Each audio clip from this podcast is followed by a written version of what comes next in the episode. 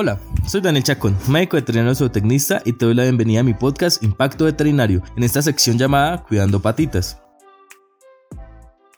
En el programa de hoy hablaremos un poco de los cuidados del órgano más grande del cuerpo en los seres vivos, la piel y sus anexos. Aparte de ser el órgano más grande, es el más visible y puede ser un fiel reflejo de la salud de nuestra mascota. Y es que no es agradable desde el punto de vista estético ni tampoco desde el punto de vista médico mirar a un perro o un gato con zonas calvas o con un pelo sucio y deslustrado. La piel sana es una barrera contra agresiones mecánicas, químicas, tóxicas, calor, frío, radiaciones y microorganismos patógenos. Además, la piel es esencial para el mantenimiento del equilibrio térmico y la transmisión de una gran cantidad de información externa que accede al organismo por el tacto, la presión, temperatura y receptores del dolor. Además de su carácter defensor, la piel es responsable de activar la vitamina D recibida por los rayos del sol. Además de su carácter defensor, la piel es la responsable de activar la vitamina D recibida por los rayos del sol, depura las toxinas que permiten que el animal elimine el calor, almacena vitaminas, proteínas y grasas, ayuda a mantener el equilibrio del agua dentro del cuerpo y es una indicadora de enfermedades, evidenciando que algo interno está afectando el organismo. Y es que las enfermedades dermatológicas representan alrededor del más de 50% de las consultas en la clínica diaria, y estas ocurren cuando la barrera cutánea resulta dañada. Y es allí donde aparecen ciertos signos que nos deben llamar la atención. Una piel seca o descamada, el manto deslúcido, pelos que se caen, áreas enrojecidas, excesiva picazón o un olor desagradable. Una higiene adecuada y la visita regular al veterinario ayudarán a detectar de forma temprana alteraciones en la piel y corregirlas a tiempo. Por eso y mucho más van estos cuantos tips para tener una buena salud dermatológica en nuestros pequeños, las cuales serán revisiones periódicas, la nutrición, el aseo e higiene de las mascotas. La primera recomendación es que al menos una vez por semana se les realice un esquema de examinación profunda a la piel y el pelaje de las mascotas en búsqueda de algún cambio o particularidad diferente. Y lo mejor es que no hay que ser un gran experto para saber si algo anormal está pasándole a la piel de nuestro pequeño. Una buena forma es aprovechar durante los momentos de las caricias y pasar las manos a contrapelo para poder ver la piel con mayor facilidad para buscar anormalidades, como pueden ser si botan más pelo, si está enrojecida la piel, si se reseca, si se rascan más de lo normal o se lamen sus patas o la cola, si hay descamaciones, caspa, garrapatas o pulgas, inflamaciones, irritaciones, granitos, etc. El segundo aspecto a tener en cuenta es la nutrición. Los problemas de malnutrición, o mejor, un desbalance nutricional, ya sea obesidad o deficiencias nutricionales, afectan la barrera cutánea ya que el tipo de nutrientes, el origen de los mismos y una dieta perfectamente balanceada se reflejan en la salud de la piel. Un alimento balanceado debe tener un alto valor nutritivo. Esto hace referencia al tipo, cantidad y calidad del alimento. Una buena digestibilidad, es decir, la proporción de nutrientes que están disponibles y que puede absorber el organismo y una buena palatabilidad, que es la aceptación del alimento por parte de la mascota. Los concentrados a base de proteínas de calidad con ácidos grasos esenciales y antioxidantes lo ayudarán a mantener una piel y pelaje sanos. Y es que los pelos están constituidos básicamente por una proteína llamada queratina y como tal necesita un aporte correcto de aminoácidos para poder sintetizarse. Además de esto,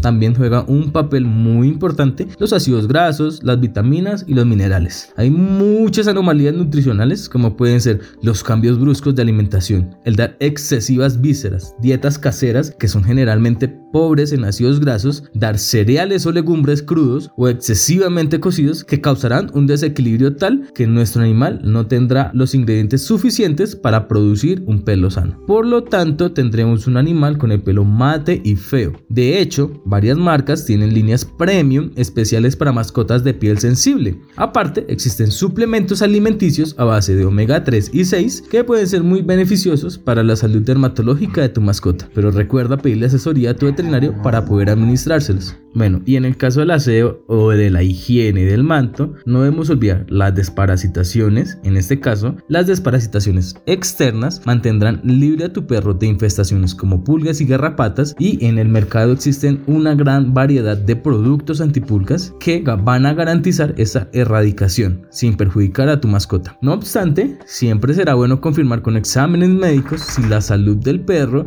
no se encuentra afectado por estos desagradables huéspedes. Si quieres controlar estas infestaciones con jabón antipulgas debe hacerse únicamente bajo la recomendación de un médico veterinario. No son de uso diario puesto que podrían resultar tóxicos para tu mascota. Y ya por último, por lo que tiene que ver con el baño y cepillado de las mascotas, primero debemos identificar y determinar el tipo de manto y pelo de nuestra mascota. Es bueno que trates de asesorarte a fondo sobre las características del pelaje y piel de tu perro. El pelo de los canes puede ser duro, rizado, corto y o liso, largo y sedoso o largo con su pelo. Y el manejo de la piel y el pelo dependerán mucho del tipo de pelo de tu mascota. Por otro lado, debemos tener en cuenta que los perros tienen dos mudas anuales en las que cae todo el pelo y vuelve a salir nuevo. Estas mudas están influenciadas por factores como la temperatura, el número de horas diarias de luz, la alimentación, etc.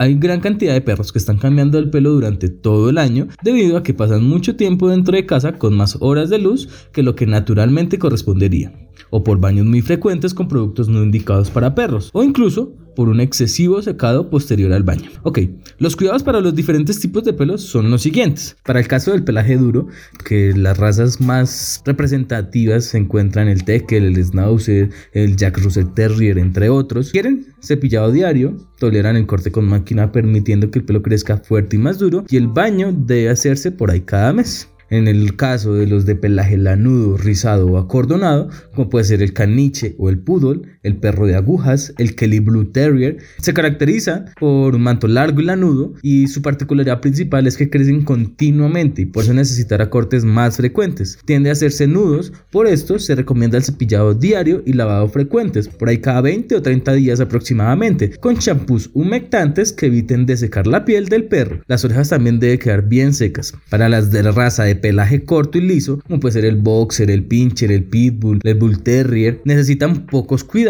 No es recomendable bañarlos más de una vez cada mes y medio o en caso de una excesiva suciedad, ya que puede dañar las estructuras protectoras del pelaje natural. El cepillado será con cepillo blando una vez por semana o con un guante para perros o incluso usando una toalla. Y no es necesario los cortes de pelo. En el caso del de pelaje largo y sedoso como el Yorkie, Pomeranian, el Cocker, tienen un crecimiento rápido y una caída con constante, siendo más intensa en la muda. Esto requiere un cepillado diario para evitar enredos. Eh, se puede bañar una vez al mes usando champú con suavizantes para prevenir la aparición de enredos. Y en ocasiones se precisa también el uso de aceites para mantener un pelo sin nudos. Para los perros de raza con pelo largo o subpelo, como el pastor alemán, como los amolledos, como los huskies, como los malamut, el chau chau, hay que cepillar el pelo del perro cada día. Al tener un pelo bastante largo y abundante, es muy frecuente que se creen enredos y se les encrespa el pelo con facilidad. Debido a su pelaje es muy normal que estos suelten mucho pelo, por lo que hay que ir eliminándolos de forma natural. Y la mejor manera va a ser el cepillado.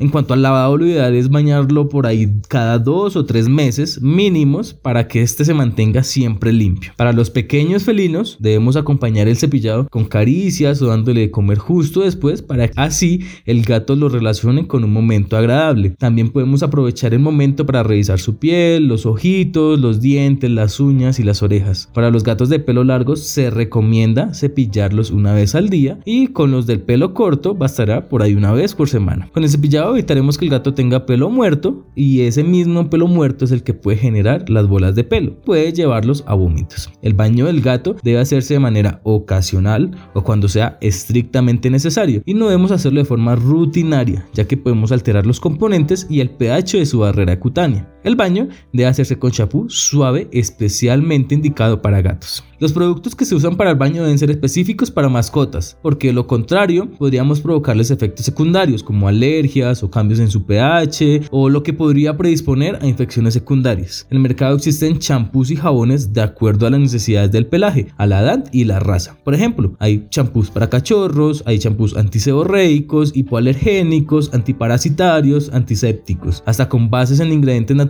como el aloe vera.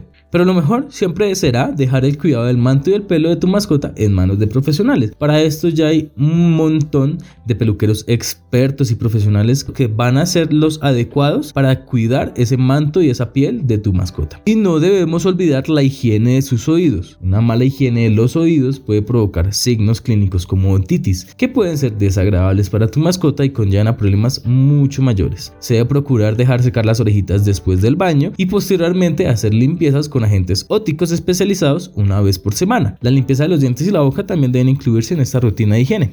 Si observas que tu mascota está perdiendo más pelo de lo normal o si aparece en zonas sin pelo y se está rascando con mucha frecuencia, habla con tu veterinario de inmediato. Puede ser señal de que algo está afectando su barrera cutánea y necesita una revisión urgente. Sin más por decir, espero que este programa haya sido de tu agrado y de paso agradecer por tu tiempo y por escucharme. Si te interesa leer los estudios y la bibliografía en la que me basé para realizar este podcast, puedes escribirme a mi Instagram y con gusto te los facilitaré. Y si tienes dudas, inquietudes, aportes o sugerencias, no dudes en hacérmelas saber. Estaré encantado de poder atenderte y ayudar. La idea es seguir aprendiendo juntos. Saludos y nos vemos en el próximo podcast.